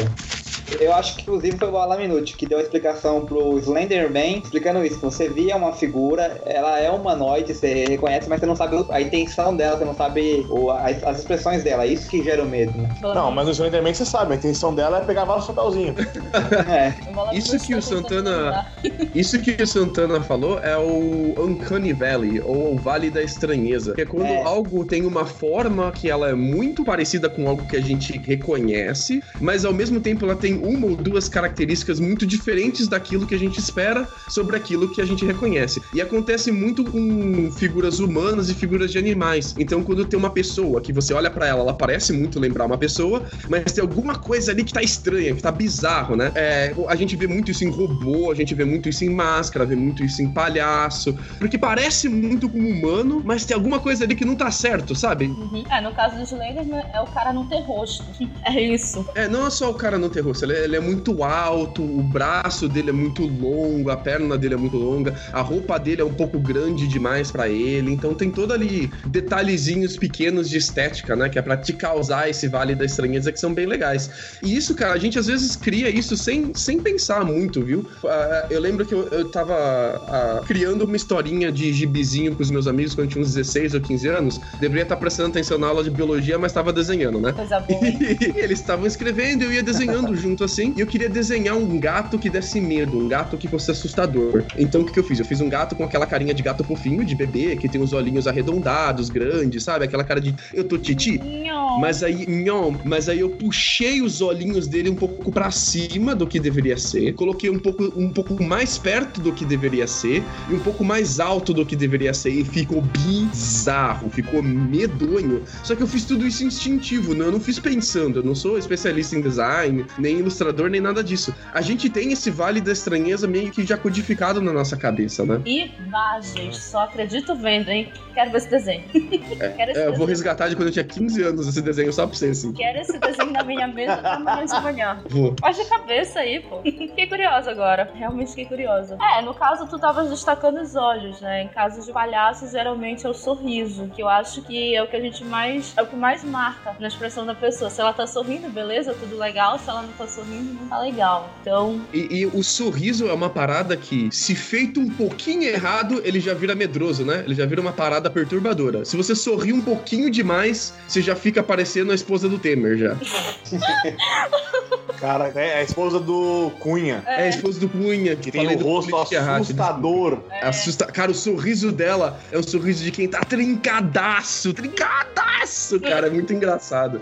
Mas é porque o sorriso, a, a gente reconhece muito a face humana, né? O nosso cérebro é extremamente capaz de reconhecer expressões pequenininhas de modificação na face humana. Sejam o, o olho que mudou um pouquinho, o sorriso que aumentou um pouquinho, a gente é muito bom nisso. Então, qualquer modificação que sai um pouco do nosso padrão de reconhecimento, com um sorriso ou com um olhar, ele vai te dar uma estranheza e um medo muito grande. Tanto que a gente tem vários medos na lista de fobia, vários, assim, muitos, que são relacionados ao olhar, né? O medo de você ser visto de forma estranha, ou ver de forma estranha. Como socofobia, que é o medo de ser olhado. Nossa, esse é novo pra mim. É, o medo, acho que as pessoas têm, também têm medo de ser notado, né? Não necessariamente só no olhar. Quando a pessoa é ouvida, né? Gente que não gosta de falar em público. Mas eu lembro que tem uma crônica do Luiz Fernando Veríssimo que ele fala que ele tinha medo de falar em público, principalmente porque se fosse assim, só quatro pessoas, eram quatro pessoas com dois olhos e dois ouvidos, ou seja, quadruplicava o medo dele, né? Porque eram 16 formas das pessoas verem ele, notarem ele, sentirem ele. Porra, é verdade. A gente não pensa isso normalmente. Mas se a gente for levar em consideração, quando você vai falar na frente de uma pessoa, você tem ela te ouvindo, você tem ela te vendo. No meu caso, quando eu tinha muita vergonha de falar na frente público, eu olhava pros meus sapatos, porque eu não queria encarar as pessoas de volta. E isso era muito ridículo, né? Eu apresentei muitos trabalhos com meus sapatos. Mas olha, lendo sobre, sobre essa postura, existe um, um gênero musical que é o shoegaze, que é justamente essas pessoas que tocam assim, olhando pros sapatos. Vocês deveriam ouvir, olha, muito legal, me identifico muito com ele. Pelo menos Quero o link. Pelo menos a Cintia de 16 anos gostava muito de ouvir essas merdas. Gente, esse era emo, né? Não muito. na, época, na época eu não admitia, mas hoje quando eu paro pra pensar, eu era um pouquinho. Usava maquiagem pesada, é, cabelo curtinho, franjinha, essas coisas. Mas, ó, como a gente tinha falado, né, o medo pode se transformar numa doença, que é a fobia, e aí ela passa a comprometer as relações sociais e causar sofrimento psicológico às pessoas. Se a gente for num dicionário, ele vai dizer que a fobia é um medo exagerado. Mas pra ciência, é um tipo de distúrbio psicológico, ou seja, por mais que a gente tenha rido, tenha achado engraçado, não deixa deixa de ser uma doença. Embora algumas sejam muito loucas, mas não deixa de ser uma doença. A pessoa que é acometida de uma fobia, ela sente uma repulsa, um verdadeiro medo persistente e incontrolável de algo específico ou de determinada situação, seja aranha, barata, seja insetos em geral. E existe uma estimativa de que pelo menos 20% da população mundial sofra de algum tipo de fobia. Os sintomas variam e vão além do desequilíbrio emocional. Entre os sintomas mais frequentes, a gente tem a taquicardia, né, que é quando o coração dispara, boca fica seca, os tremores, dificuldade para respirar, em suma um ataque de pânico. Eu não sei, vocês têm alguma fobia que realmente cause isso em vocês ou não? Eu, assim, eu faço muita piada, mas eu tenho um medo muito real de barata. E eu acho que, assim, eu acho que eu seria, seria mais próximo. Eu acho que eu não tenho nenhuma fobia. Eu não sei nem se de barata é fobia, É mas sim. é o que me deixa mais próximo de, tipo, do desespero, de correr, de me esconder, de fugir. De, tipo assim, eu já matei baratas depois de velho. Mas foi porque eu não tinha outra escolha senão matar a barata. Ou tacar fogo na casa, né, como disse o Santana. Não, é assim, eu, eu, eu tenho uma situação que define muito o meu medo de barata. Teve um dia que tinha uma barata morta no meu banheiro e eu não consegui tirar ela de lá, nem com vassoura e pá. Caraca. Aí tu, tipo, não tomaste banho nesse dia. Não, eu tomei banho, eu tomei, tomei banho fora de casa. O cara vai. Fui pro jardim, abri a torneirinha, né? Meu Deus. Não, eu tomei, tomei banho no- na, na- na casa da, da, da, da mulher. É, então no teu caso é uma fobia mesmo. Eu acho que o que É. me incomoda na barata é, tipo, como ela parece fazer uns movimentos muito loucos, a gente nunca sabe pra onde ela vai. Então, sei lá, ela pode subir na gente, hein? Que agonia, só de pensar nisso. Você, você acabou de falar, você falou de barata e me deu um desesperinho aqui. Então eu acho que é fobia mesmo. Mas é fobia mesmo, viu? Porque uma das características principais da fobia é o medo sem contexto. Então, só de pensar naquilo você já sente esses ah, sintomas. Só de você conversar sobre isso você já tem arrepio. E você, às vezes, não precisa nem estar com a barata na sua frente. Você vê a foto de uma barata e você tá sentindo sintomas como se fosse uma barata de verdade, né? Então, a, a minha irmã, por exemplo, ela tem isso com cobra. Se o filme ou a série que ela tá assistindo tem cobra, ela não consegue ver. Ela chora, ela sai, ela briga, mas ela não consegue. Ela tem um pavor inacreditável, assim, de cobra. Cara, e, e isso sou eu. Eu não sei se tem, se tem um diagnóstico de fobia, mas é eu com aranha. Eu já falei no outro podcast, uma, uma baratinha, uma aranha, barata não, uma aranha, né? Uma aranha pequena, que até mete lá um chinelo e ok, essa de banheiro. Mas você pega aquelas maiores, sei lá, tamanho de um prato assim. Outro dia eu fui no museu de. É, Tamanho de um prato. É, pô, não dá? Vai ter medo de um negócio desse? Pelo amor de Deus. Você abre a marmita tá uma aranha inteira dentro. dentro. É, né? Aí eu, eu fui no museu, zoologia, acho que era o nome. Aí tinha um monte de animal lá e aí na hora que chegou uma parte de aranha, cara, eu comecei a meio que suar frio, eu não consegui olhar, eu desviei, aquilo me perturbou de um jeito. Falei já em algum outro podcast. Então, tem o- aquele Harry Potter, eu acho que é o segundo ou o terceiro, que tem uma cena que tem um monte de aranha, pra mim que já era gigante, elas encontram uma aranha maior ainda, eu não consigo assistir aquilo, é, é, é um pavor, cara. E, e eu, mas eu lembro que eu assisti um filme, chama acho que é Aracnofobia, ou, não, Malditas Aranhas, que é um, tem a Scarlett Johansson bem nova. Eu acho que foi naquele dia que eu fiquei com medo, é um filme muito antigo, assim, deve, deve ter uns 20 anos já. Eu- Ó, o que funcionou pra mim, cara, que, que me ajudou a superar um pouquinho, eu ainda tenho nojo, ainda tenho medo de aranha, mas eu consigo matar elas agora. O que me ajudou a, su- a superar isso foi um dia que eu acordei e ela tava na minha barriga. Ai, eu acordei e, e ela tava ali. Ah, não, não, não, não, não, não, não, E, e- não, e, tipo, não, eu não. tive que escolher o que, que eu vou fazer, cara, porque eu vou ficar aqui o resto do dia com a aranha na minha que- barriga. Tinha que se queimar. é, é- é a solução. não, há, não, há mais, não, há, não há mais vida. E aquela situação, né? Ela olhando pra mim de frente, de frente pra minha cara, assim, olhando pra mim. E aí, o que, que você vai fazer? Com oito olhos. Todos os oito olhos dela olhando pra mim. E ela ficou ali um tempo, e eu esperei, assim, uns 10 minutos, vendo se ela saía da minha barriga. Ela se mexeu pra lá um pouquinho, pra lá um pouquinho. E a aranha, tipo, elas ficam horas sem se mexer, cara. E ela não saía dali. Que desespero. Eu comecei a suar, comecei a tremer. Ô, ô Cintia, agora, agora imagina o teu medo de falar. Falar pra aranhas, porque são oito olhos, se tiver duas, são 16 te olhando. É, cara. Aí eu, eu tomei eu tomei um pouquinho de coragem ali e eu dei, tipo, eu amarrei a, a coberta na minha mão, assim, e eu dei um tapa com a minha mão pro lado e eu tive uma luta ali com ela, que foi eu berrando pela casa tentando atinar nela. e eu venci essa aranha. Aí toda vez que eu vi uma aranha, agora eu tento vencer a aranha pra ver se consigo superar um pouquinho desse medo. É, louco, cara. o cara ficou transtornado. Eu acho que se eu acordo com uma aranha na minha barriga, eu morro na hora, cara. Não que eu tenha medo exatamente, mas só de pensar naquela situação. E não, não, eu não sei, acho que eu ia entrar em choque. Mas que bom que tu superaste isso. Foi. Foi uma terapia de choque também muito boa. Mas, ó, outras fobias que são estranhas e vocês não citaram são, por exemplo, a claustrofobia, né? Que acho que é a fobia mais conhecida pela população, né? Que é de ambiente fechado, elevador, então, puta que pariu, né? As pessoas simplesmente sentem que aquele ambiente apertadinho ali tá oprimindo-as. O que é engraçado, eu tenho um negócio oposto a isso. Eu tenho um ambiente específico que é grande, mas que eu me sinto presa, que é a Basílica daqui de Belém.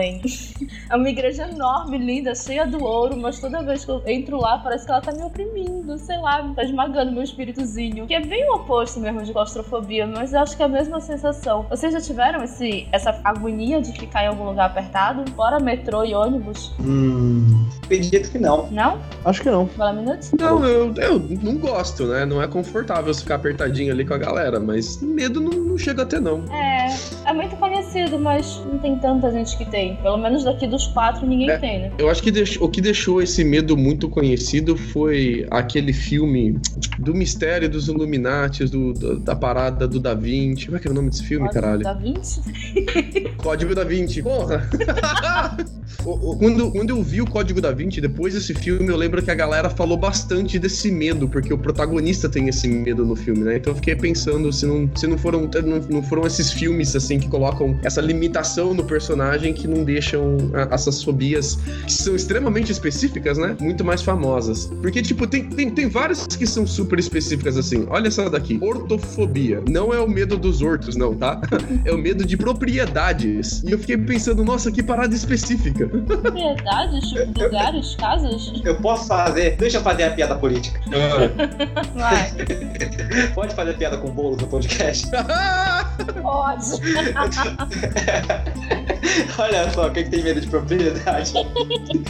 Tô me segurando aqui faz uma hora já. pra- Santana tá sofrendo, chega tá suando lá. Meu Ixi, tá mais calor que Belém aqui. Nossa. Qual que é o nome da fobia do, do Código da Vinci? Claustrofobia. É a mesma Ah, é? do quarto do pânico. Ela tem claustrofobia. Isso. Mas precisa ficar trancada num, num quarto do pânico e milagrosamente fica curada. Eu acho o maior furo daquele filme. Tudo bem? Não sou psicóloga, mas eu acho um furo foda. Porque eu acho que aquela situação não seria. Ah, eu tô dando spoiler, né? Foi mal, galera. Assistam, porque é um filme antigão. Ah, passou de 5 anos na spoiler. Bom, então, ela acaba tendo que ficar confinada num quartinho pequenininho com a filha dela, só que ela tem claustrofobia. Em determinada hora do filme, ela meio que esquece disso. Ah, ficou curada, né? Parece aquele filme Interestelar. Esse sacanagem, eu não vou falar dele hoje. Olha, tem, tem um que eu acho muito engraçado que é o papafobia, que é o medo do papa. Sério? Papafobia? Olha, tem uma galera aí falando que o Papa é comunista, morrendo de medo mesmo. Mas, mas, mas, ó, o, o, o Papa atual lá, o, né, o Papa Francisco, é um velho simpático, a gente gosta, mas aquele Papa anterior, É. alemão, O Papa, o Papa nazi. Porra. eu tinha medo daquele Papa, aquele cara ele parece um Da- Dark Sidious lá, um Lord, uma coisa do mal. O, o engraçado da, da- o engraçado da papafobia é que ela é o medo do papa e não da pessoa. Então, quando troca de papa, a pessoa deixa ter medo da pessoa e ela começa a ter medo da outra que virou papa agora. Ah, não, então, então eu não Mas tenho. não vale? Você não tem medo de ex-Papa também? Ex-papa. Aí, aí eu não sei, aí esse papa tá morto, né, cara? Aí. Não, não. Hoje em dia a gente tem um ex-Papa. O Feito 16 tá lá. Ah, não, vou verdade, dizer, né? Esqueci disso. O mais, aliás, o mais assustador é o único ex-Papa. não vou dizer que tá vê, firme, né, firme e forte, porque não tá tão firme e forte, né? Mas tá por aí. Mas tem gente que eu conheço que tem a xerofobia. O que, que vocês acham que é a xerofobia? Medo de Xerox. medo de xerox. medo de cocaína. Brincadeira. A xerofobia é o medo da alegria. Eu ainda tô rindo da Nossa. piada, desculpa. Eu juro pra vocês, xerofobia ou querofobia é o medo da alegria. Olha que bizarro. Caramba. É, mas é medo da alegria dos outros, não da alegria Ah, sua. Quando as pessoas expressam alegria. É aquele medo que você tem de chegar na firma às 8 da manhã de segunda-feira. tá todo mundo alegre. Cara, não existe gente feliz às 8 da manhã se não for a base de muito remédio ou drogas. Não existe. Não existe felicidade na segunda-feira. Nem me venham com esse papo de bom dia, feliz semana. Vai tomar no cu. Não existe isso. Existe, sim. Não existe porra nenhuma. A não ser que a pessoa esteja tomando antidepressivos muito fortes. Se tiver, quero um pouquinho. mas olha, uh, um medo que a gente não conhece muito o nome, mas a gente conhece bastante ele, é a nictofobia, que é o medo do escuro. Quando a gente é criança, tudo bem, mas tem gente que cresce e continua com esse medo do escuro. A pessoa se sente insegura e amedrontada em locais escuros e de difícil, de, de difícil visibilidade. E normalmente isso está ligado a um evento traumático da infância. Mas é aquele lance, é difícil explicar o medo do escuro em si. É o medo do que a gente não está vendo no escuro, é o medo do desconhecido. É o medo de, sei lá, tá dormindo com a mão para fora da cama e alguém pegar a tua mão à noite. De certa forma, é nictofobia, porque a gente tá com medo do ambiente, de tem nele e de se tem aranhas e baratas nele, né? Ou máquinas de lavar. Vai que. Mas assim, olha, por exemplo, eu nunca tive medo do escuro. Assim, eu durmo sozinha desde, desde muito criancinha. E eu sempre gostei de ficar no escuro. O que eu tenho é uma fotossensibilidade, uma fotofobia. Eu odeio, odeio luz elétrica durante o dia. Eu não, não gosto de ficar em ambientes que tá com a luz acesa quando ainda tem luz solar. Não sei se existe uma fobia específica para isso. Existe falar no Ah, existe. Chama, chama boletofobia. O medo de pagar a conta de luz. Pode ser. Pouco é sustentável, né? Né? É, né? É, eu fico no escuro assim numa boa. Tipo, eu tô em casa, eu fico só aqui no escuro, estiver no computador, no celular, de boas, sabe? Me agonia. Então, Cíntia, eu tenho uma notícia para você. Fotossensibilidade, que é a sensibilidade à luz que não é solar, uh, eu tenho um pouco também, eu me incomodo quando a luz tá muito grande, tá muito alta. Não, é, não é alta, né? Tá muito intensa dentro de um local fechado. Aqui em casa é tudo no abajur para ficar mais, mais sereno, né? Menos luz forte. E é um, pode ser um sinal de vários tipos de de doença, inclusive a falta de algum tipo de vitamina, viu? Então, acho bom a senhorita ir lá fazer o teste e se cuidar, tá? Obrigada, hein? Mas olha, eu tô em dia, eu fiz exame de sangue esse mês, tá tudo ok. Aê! Aê! Ah, mas eu tô bem também, eu não fiz nenhum exame de sangue, quer dizer que eu não tenho nada. Ao mesmo... É verdade, né? Ao mesmo tempo, eu fui reprovada no exame de sangue quando eu fui doar, mas tudo bem. Reprovada? Te deram um B menos. eu não posso posso doar sangue, porra. Fui toda empolgada a fazer o bem sem olhar quem foi reprovada na entrevista. É, como vocês conhecem alguém que foi reprovado em exame de sangue? Eu. Tem muita gente que não pode doar sangue porque tem aikimofobia, que é o medo de agulha. Ou eu tenho, não tenho fobia, mas medo eu tenho. Eu... Vamos dizer que eu, eu não acho que eu tenho fobia, mas vamos dizer que tem uma vez que eu tomei uma mesitacil na bunda e desmaiei. mas eu acho que não é fobia, não. Porra, mas eu tipo levar um tiro na bunda, cara. não, não é? Não, não, cara, foi, foi muito tite, foi muito tite que eu tava de pé. Eu nunca tinha tomado injeção de pé na minha vida, sempre sentado, de cócoras, deitado. Aí a moça falou: não, é de pé mesmo. E caralho, como assim? Na hora que ela começou, velho, travou e ó, só começou, começou a ficar tudo preto. Eu falei, moço, vou desmaiar. Ela chamou a minha amiga que tava comigo pra me segurar e ela tinha 1,70m. Ela não ia me segurar, cara. E aí eu quase caí no chão. Eu sentei no lugar. Pessoa, deixa dessa pessoa eu... que administra em você essa injeção, porque pessoas altas ah, perdem a pressão fácil com injeção e é comum as pessoas desmaiarem. Pessoa muito alta e muito grande e desmaiar quando leva injeção ou tira sangue, viu? Exatamente aconteceu comigo. É, eu também, eu desmaio toda vez que eu vou tirar sangue, toda vez. Pô, gente, eu tirei de boa, sabe? Duas semanas atrás. Mas quando eu era criança, eram quatro pessoas para me segurar, uma em cada membro, né? Um, cada uma numa perna, nos dois braços, e uma quinta pessoa para tirar sangue. Aí eu tinha um verdadeiro pavor de agulha. Hoje em dia até a acupuntura eu faço, olha, tô curada. Claro que se eu puder ficar sem agulha é melhor. Mas quando não dá, me rendo, né? Mas fiquei pensando agora sobre as doenças que eu posso ter por não gostar de luz. não jogue no Google, não faça isso. Vá no médico. Por que tu me disseste isso é óbvio que eu vou fazer. Não, jo não joga no Google. Mas não olha... joga no Google vai dizer que você morreu já e você é um fantasma. é. Mas eu posso rastrear essa, essa minha fobia aos tempos de racionamento que rolaram aqui no Brasil. De boas. Ah, então tá explicado. Porque no meu colégio, a gente tinha que ficar sem luz. Tipo, até nove da manhã não podia ligar ar-condicionado, não podia ligar a luz. E aí, tipo, sei lá, eu meio que me acostumei àquilo. Eu tinha que ficar, né? Não tinha jeito. Então eu acho que foi daí, foi da consciência verde que eu tenho que foi graças ao nosso querido presidente na época, que eu não vou citar o nome porque eu não lembro quem foi, nós racionamos luz. Aham. Na maldita região norte que tem água pra caralho, elétrica pra caralho, nós racionamos. Eu acho que foi daí. Mas me incomoda, sabe? Eu acho que é um, é um desperdício, sabe? É uma conta que a gente não precisava pagar. É, mas, Cíntia, falando em fobia, que é fobia mesmo, explica pra gente o que é nomofobia. Porque essa é nova, essa eu não conhecia e essa surgiu há pouco tempo. Então, a nomofobia é o medo de ficar sem celular. Não é tipo só ficar sem celular. É de não conseguir se comunicar por ele. É ficar com o celular sem bateria, ou sem área de serviço, ou qualquer coisa relacionada a você não conseguir se comunicar. Hoje em dia, né, com as redes sociais tão presentes na nossa vida, a gente passa um dia inteiro falando, pulsando a vida dos outros. E isso gera uma Ah, Fale por você. Eu tô Você já sabe o que a. Cíntia faz na internet. Eu admito que eu tenho nomofobia. Eu tenho um verdadeiro pavor de ficar sem celular. Mas é mais porque eu acho que as pessoas não vão conseguir falar comigo quando elas precisarem. Até parece que eu sou super requisitada assim. Mas um dia desses, casualmente, eu fiquei sem celular aproximadamente meia hora. Quando eu liguei meu celular, tinha três ligações da minha mãe, cinco mensagens dela e uma ligação do meu pai. Eu pensei, pronto, né? No único dia que eu fico sem celular, acaba o mundo. Mas eu acho que em maior ou menor grau, todo mundo deve sentir isso hoje em dia. Todo mundo que se comunica através do celular. Tu não sentes isso, Balaminute? Eu sinto o completo oposto. Eu tenho repulsa ao celular e eu tenho repulsa à notificação. Nada no meu celular tem notificação. Eu vejo quando eu quiser ver. Quando eu precisar ver, eu vou lá e eu vejo. Porque me dá angústia, me dá nervoso quando as pessoas ficam tentando falar comigo, sabe? Fica, ô Lucas, ô Lucas, vem cá, vem cá, deixa eu falar com você, deixa eu falar com você. Gente, o fato de vocês poderem mandar mensagem pra uma pessoa não significa que ela é obrigada a te responder e também não significa que ela vai te responder logo. Eu, eu, eu só vejo as notificações em um horário de noite que eu separo pra ver as notificações.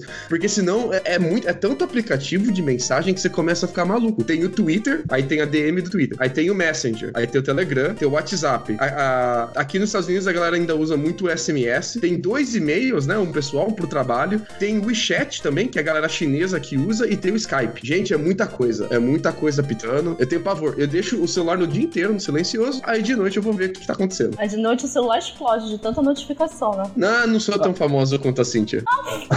O meu celular só vibra pra chamada, mas também notificação não aparece, o WhatsApp entra, fica quietinho, só o íconezinho dele no canto. Me agonia ver que tem notificação e eu não li. Então eu vou lá e abro. Eu não consigo ver as notificações se acumulando. Mas a pior coisa mesmo é quando a pessoa manda mensagem, eu não quero responder. Mas outra pessoa me manda mensagem, eu quero responder, a pessoa vai ver que eu fiquei online. Puta merda. Eu sou, eu sou um cara que tem bastante medo, fear of missing out, né? Medo de, de ficar de, de fora, assim. É, então eu, eu olho muito notificação, olho o Twitter, abro o WhatsApp, o Facebook, abro caramba que for. Porque eu tenho um medinho de ficar de fora. Mas é, eu consigo ficar assim, eu já fiquei sem celular, sem tudo e nada aconteceu.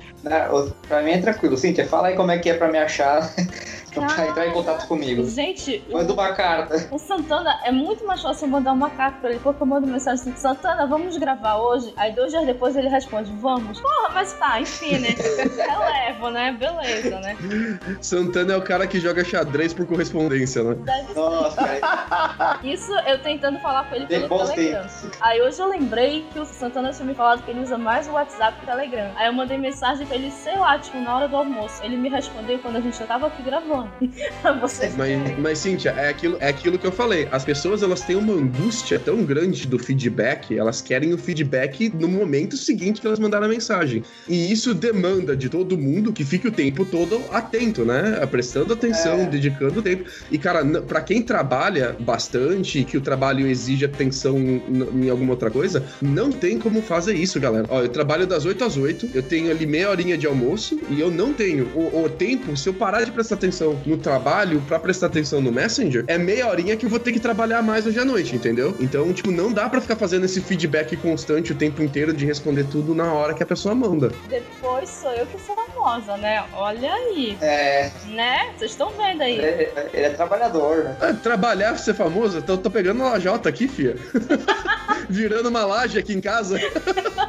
Super famoso. Oh, Não, mas esse, esse, esse medo aí, eu não, essa fobia eu não tenho, mas eu tava entrando nessa pilha de ficar o dia inteiro conectado e ter que responder toda hora. Só que quando eu, quando eu tava me formando, eu peguei o hábito de desligar o Wi-Fi, desligar toda a conexão pra focar no estudo. Aí eu respondia WhatsApp de manhã cedo, hora do almoço e à noite. Aí agora que eu tô trabalhando também, eu, eu sinto que rende melhor se, se, se eu tiver mais offline, sabe? Tudo bem, eu tô no computador, mas eu não, no Facebook eu quase abandonei já. Twitter dá uma entradinha de vez em quando, Instagram de vez em quando, porque senão isso aí vai te consumindo o dia inteiro. E aí o WhatsApp eu, eu peguei tipo um e-mail assim, eu vou responder meio que nos horários e, eu- e com isso eu passei a usar muito mais o telefone. Pois Agora é. eu, eu sou aquela pessoa adulta que, putz, liga, liga. Se me ligar é mais fácil de falar. Porque senão você começa assim, você não, você não para nem um segundo. Aliás, tem gente que tem medo de ligação, né? Tem gente que tem fobia disso, que não consegue falar por telefone, tem que mandar mensaginho, né?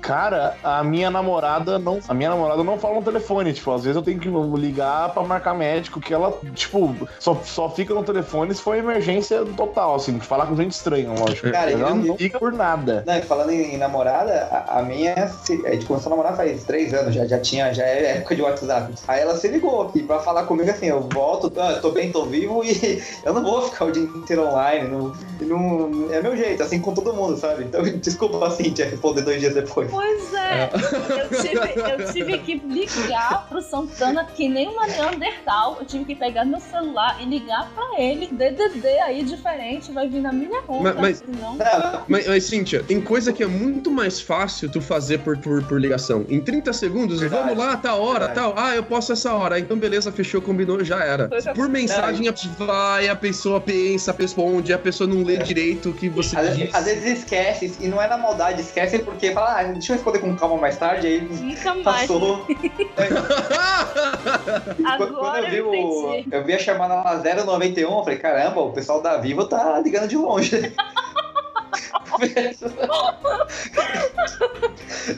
Os caras tão, tão empenhados. É, todos os estados do país falam que a gente recebe muita ligação de São Paulo, né? Mas agora eu tô recebendo ligação de Belém. Olha, é uma viagem mesmo. Olha, Mas era eu. E eu descobri também que o Santana não tinha meu número salvo. Fiquei um pouco chateada, mas tudo bem. não, é que eu vou fazer o meia-culpa aqui. Eu descobri que no Telegram, você não precisa ter o número da pessoa, vai salvando o número de todo mundo aqui, o, o nomezinho. Uhum, Então não é, não é associado. É, mas é. uhum. Mas agora salvei. É. Mandar SMS da próxima vez. Pô, vai demorar umas duas semanas pra me responder. É, a gente falou muito, muitas fobias, de muitos medos hoje. E falamos de forma engraçada. Eu fiquei com medo de a gente ficar na bad aqui. Mas olha que bom que vocês trouxeram piadas pra cá. Então, já vamos logo nos encaminhar. Vamos pros comentários. Nós temos três comentários e temos três meninos, três rapazes bonitos aqui pra ler. Quem se voluntaria a ler o primeiro comentário? Comentário do Rogério B. de Miranda. Santa sorte eu ouvir esse episódio. Ou seria destino? Acredito que em determinados momentos temos sorte, destino, coincidência e por aí vai. Muito divertido o episódio. Aguardando um novo arco de games. Terei sorte, beijos e abraços. Pois é. Por favor, no arco de games, por favor, vamos falar de games de novo. Aê! Pois é, né? Tem gente pedindo, tem gente que disse assim, nossa, mas só teve dois episódios de games, os outros arcos têm três episódios. É! A gente vai voltar com mais algumas coisas sobre games, eu prometo. Vou só pensar nos temas bacanas que não sejam tão batidos ainda. Pokémon! Ninguém fala de Pokémon, cara. Fala de Pokémon, por favor. Tá, eu prometo, vai ter mais arcos de games e já temos pessoas interessadas aqui, olha que bom. O Gilberto. Será que eu, será que eu vou ler esse nome certo? Vou, vou, eu vou meter um, um sotaque, galera. O Gilberto Joey Vi- Vieira Le- Lelis Lelis. Eu não sei como fala seu nome, moço. Mas é o Joey. Ótimo podcast. Compartilho muita dessa visão de que sorte ou azar não é algo místico, e sim um nome que damos às ocasiões das quais não temos controles das variáveis. Bom, tendo dito isso, eu sou uma pessoa muito azarada. Sempre me. é o Brian, né? Sempre me fodo em situações que são no mínimo estranhas. Meus amigos tinham uma tradição de não me deixar fazer nada que possa dar errado, como abrir garrafas, por exemplo. Eles tinham medo que alguém morresse engasgado com a tampa caso eu abrisse. Mas como, cara? Só se ele abrir e deixava a tampa lá, né? Não, ele abria a tampa e a tampa se arremessava na garganta de uma pessoa. caralho, cara. Brian e o Nohan são nossos campeões de azar, ora. Não sei, teria que. Acho que o, o Joey tem que, tem que competir com o Nohan pra ver quem é o mais azarado lá do grupo. Eu, como eu falei, né? Eu tenho essa visão de que depende muito do que a pessoa pensa. Se realmente existe, não dá pra saber. São muitas variáveis que a gente não tem controle. Então vamos mais pelo que a gente tá pensando, pelo que a gente tá aprendendo do momento. E principalmente vamos pensar que as coisas vão dar certo. Elas não necessariamente vão dar certo, mas você vai estar mais otimista em relação à vida. Vai tudo dar errado, mas tá tudo bem. Sabe as palavras de Cynthia? tá tudo dando errado, mas o sorriso tá aqui no rosto. Isso não importa, gente. Comentário do Fabrício. É um comentário de Fabrício Monardi. E ele diz: Olá, olá, Fabrício. Depois de ouvir esse episódio, eu tive que mudar a minha percepção do que é ser realmente azarado. Foi cada história desgraçada que passei a me sentir sortudo só por não passar por algo parecido. É, tava, a galera tava mal mesmo. Mas foi divertidíssimo. Ri sem controle algum enquanto estava no carro da empresa indo para o trabalho. O bom é que tive que explicar para o povo o que era um podcast, já que para muita gente isso ainda é algo desconhecido. Pô, Fabrício, explica para todo mundo, espalhe a palavra do podcast, cara. E ele continua aqui. Pelo menos tanta história de merda tomou, tornou o podcast mais conhecido. Olha só, Cintia, tá faltando história de merda aqui, pelo jeito. Sério que a gente vai ficar conhecido por isso. Que merda, literalmente. E ele continua. Obrigado pela diversão e continuem assim. Ah, obrigado você, Fabrício. Muito obrigada pelo comentário, Fabrício. E realmente eu me lembro que ele mandou uma mensagem de manhã dizendo que ele tava rindo descontroladamente e que as pessoas achavam que ele era doido. Eu, eu peço desculpa pelo emprego, mas eu, eu já falo de nada pela, pelas risadas que você deu. Porque se, galera, ou, ouça o último podcast e descubra o quanto o Brian é azarado. Cara, eu não, eu não saio da minha cabeça a história da, da, lare, da lareira, da ladeira. Não sai da minha cabeça, de verdade. por que, Deus? Por que me abandonaste? Chegaste a um minuto. Chegaste a ouvir? Quê? Você não tá me ouvindo? Xingaste ou ouviste? Chegaste a ouvir. Chegaste a ouvir. Ah, ela fala, ela fala com esse, com esse jeito tudo chique. Chegaste a ouvir. che, chegar é a ouvir, viu? Zoa com isso. Só porque eu falo direitinho? Só porque eu conjugo o verbo? Não, eu ouvi, eu ouvi hoje de manhã enquanto eu ia pro trabalho e eu vou dizer que eu, eu tenho uma técnica secreta pra não rir em público, assim, quando eu tô ouvindo o podcast, que pra segurar a risada, que eu fico brincando com a caneta, assim, ah, girando ela no dedo. Aí eu, aí eu consigo não dar risada feito maluco. Só que daí todo mundo fica achando que eu sou autista, né? Verdade. Então, Fabrício, você tem a sua opção aí, cara. Se não quiser pagar de louco, você pode pagar de autista também.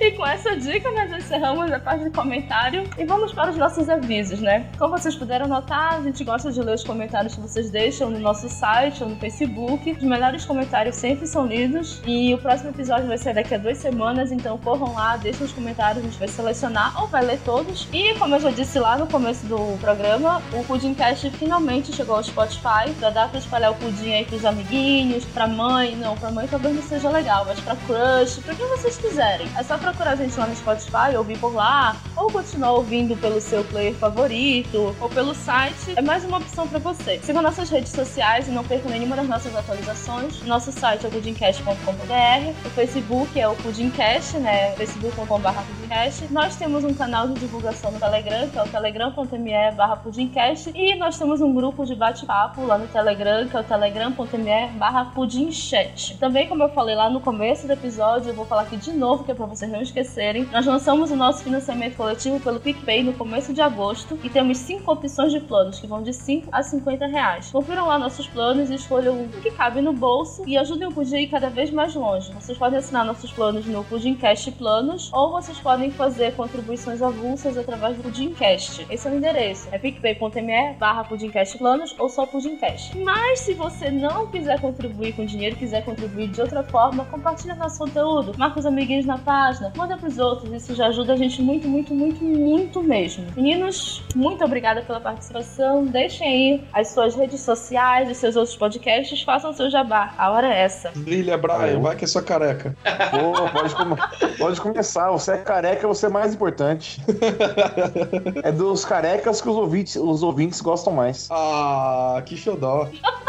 Peraí, mas eu Algum de vocês é careca? Acho que não. Acho que Santana tá ficando ali pela foto, né? Isso, É, Antônio. tá chegando a hora. Eu- tá chegando. Eu não, eu não tenho entradas, mas eu tô. Eu vou ficar igual o Zidane. Só o. Só o. Só o Kipak. Só na área do Kipak.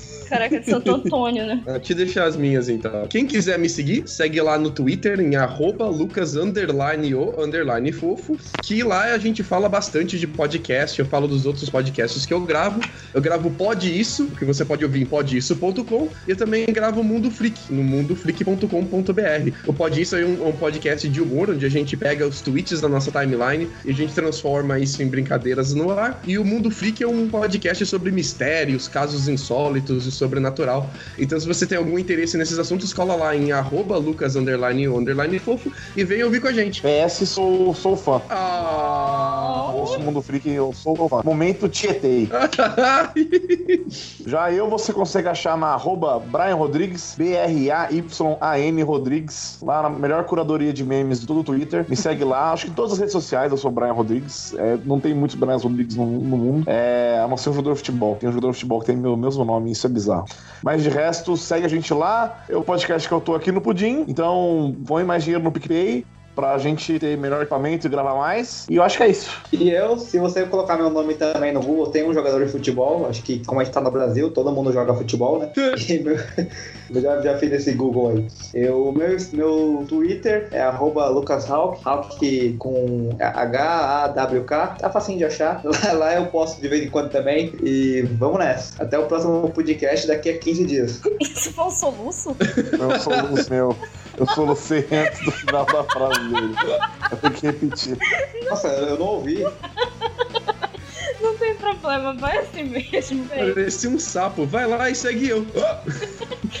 Você é o Brainho rumo aos playoffs? Ele mesmo. Exatamente eu. Oi, oi. Aqui, você- tem cabelo pra caramba, pô. Ah, você tá vendo de, tá vendo de atrás. frente, você tá vendo de. Sentiu os ciúmes. Não, pô, olha só. O cara é head coach e tal, fazendo uns bagulho. Ah, a Cintia segue. A Cintia e o vulto, então é você mesmo. Eu não, eu não acredito que o Santana foi lá pra ver se ele tinha cabelo. Não, não foi lá ver. É que, é, é que na, é que na minha cabeça aqui ele, tava, ele era careca, pô. Não, gente, ó, eu tenho muito cabelo desde que você olhe de baixo pra cima. Se você olhar de cima pra 1,80m. baixo, não, não tem. Eu tô com piscina de criança, tá, tá? Dá pra ver o fundo. Ai, meu Deus do céu. Mas 1,80m, todo mundo olha de baixo pra cima, porra. Ó, esse é bom de ser alto. Ai, meu Deus. Vocês podem me encontrar no Twitter e no Instagram com Cintia Pudim. No Twitter eu não passo muito tempo, diferente do Brian, mas no Instagram eu tô lá a cada dois dias, mais ou menos. Vocês também podem me adicionar no Facebook, não tem problema com isso, mas lá vocês vão me encontrar como Cintia Macedo. Porque adivinhem, meu sobrenome não é Pudim, por incrível que pareça. Oh. E como eu falei antes, eu tô no Vero, mas ninguém tá no Vero. Se vocês estiverem no Vero, me adicionem no Vero. E eu acho que é só, né? Essas são as redes sociais mais importantes. Meninos, muito, muito, muito obrigada por aparecerem, por gravarem, por fazer esse episódio tão legal. Ouvintes, muito obrigada por ouvirem a gente até aqui. E a gente se vê daqui a duas semanas. Uh, aê! Tchau, tchau! Beijo, beijo. Grubi, grubi, grubi, tchau! Beijo, beijo. Tchau, tchau. Ah, que bonitinho!